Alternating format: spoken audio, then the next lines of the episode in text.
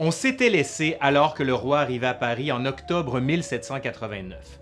Arrivé à Paris, justement, le souverain est reçu par Bailly, le maire de Paris, et dit, c'est le roi qui dit, qu'il se voit toujours avec plaisir et confiance au milieu des habitants de sa bonne ville de Paris. Il retrouve le château des Tuileries en plein cœur de Paris, celui-là même que son arrière-grand-père, Louis XIV, a voulu quitter quand il a fait construire Versailles parce qu'il le trouvait, c'est les Tuileries là qu'il trouvait comme ça, trop froid, trop impersonnel, mais surtout parce qu'il ne voulait pas être la proie de la foule parisienne qu'il voyait comme imprévisible et dangereuse. Allez, aujourd'hui, à l'Histoire nous le dira, le tome 5, la Révolution française, ben oui, la monarchie à Paris, les biens nationaux, l'Église, puis plein d'autres affaires.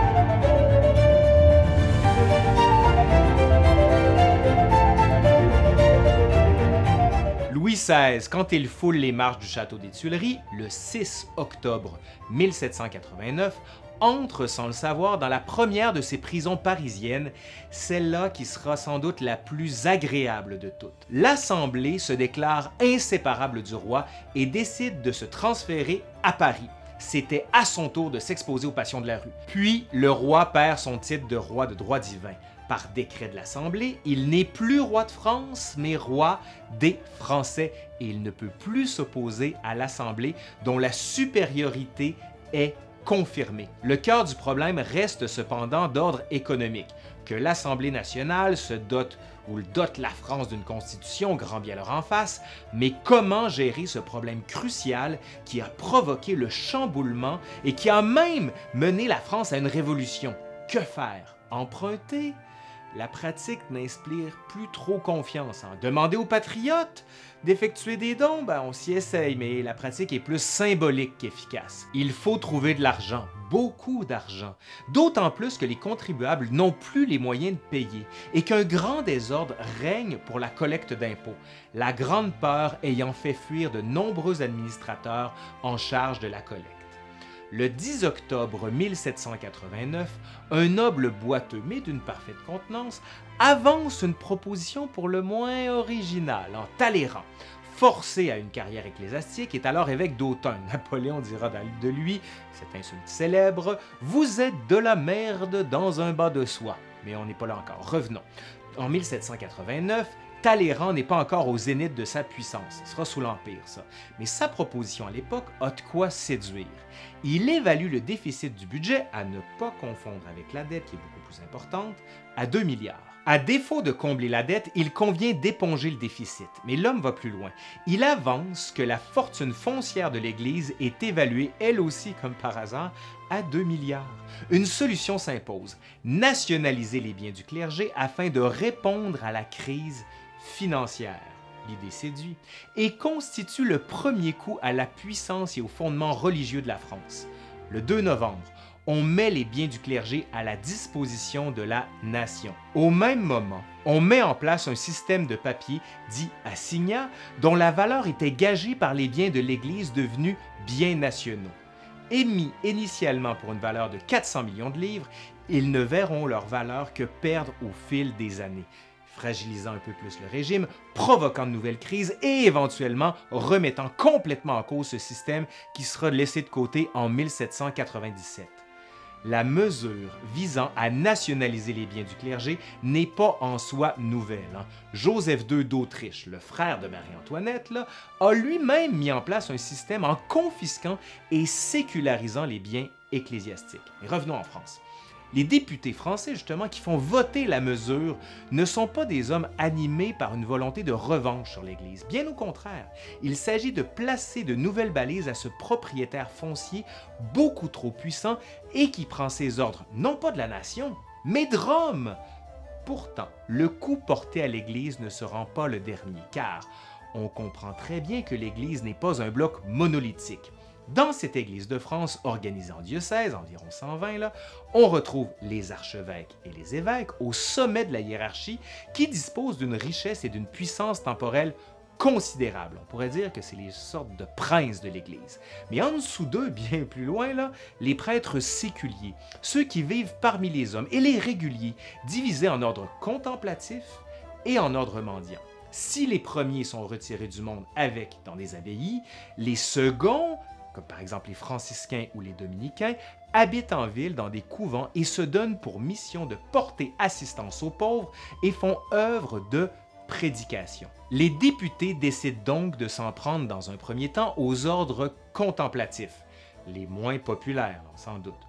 On ordonne ainsi, le 13 février 1790, la suppression des ordres religieux. Les protestations se font entendre de la part du clergé, alors privé du facteur essentiel à sa survie, la dîme, qui peut être prélevée en nature sur les produits de la terre, comme la grasse dîme, les légumes et les fruits, les menus dîmes, et sur l'accroissement des troupeaux, les dîmes de charnage, qui permettent de subvenir aux frais de culte.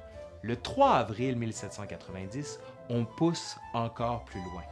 À l'aide de la Déclaration des droits de l'homme, on établit l'égalité des cultes. On ne reconnaît donc plus le catholicisme comme religion officielle de l'État et en plus, c'est maintenant à l'État de prendre en charge l'enregistrement des baptêmes et des décès, en plus d'instaurer un mariage civil qui suivra bientôt le divorce proclamé le 30 août 1792. Pourtant, le coup le plus violent n'a pas encore frappé. Le 12 juillet 1790, on vote en faveur de la constitution civile du clergé. Les représentants de Dieu n'ont plus à répondre de leurs actes au pape, mais à la nation. Ils seront ainsi rémunérés par l'État qui prendra en charge leurs fonctions. L'Église s'inscrit dans l'administration on fonctionnalise le rapport à la religion en s'assurant de la fidélité de ses représentants et aux valeurs de la Révolution. Ceux qui acceptent ce nouvel ordre des choses doivent ainsi prêter serment à la nation, à la loi et au roi. Les diocèses correspondent alors aux 89 départements.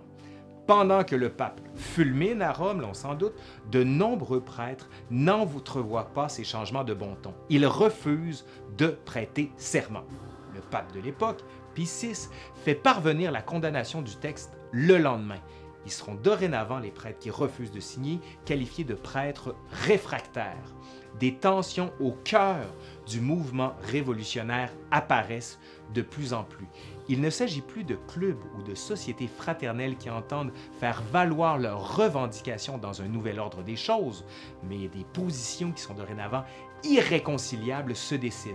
Soit on est en faveur de la révolution, soit on est contre. Certains grands nobles empruntent les routes de l'exil, pas seulement pour quitter le pays, mais pour organiser la résistance à l'extérieur.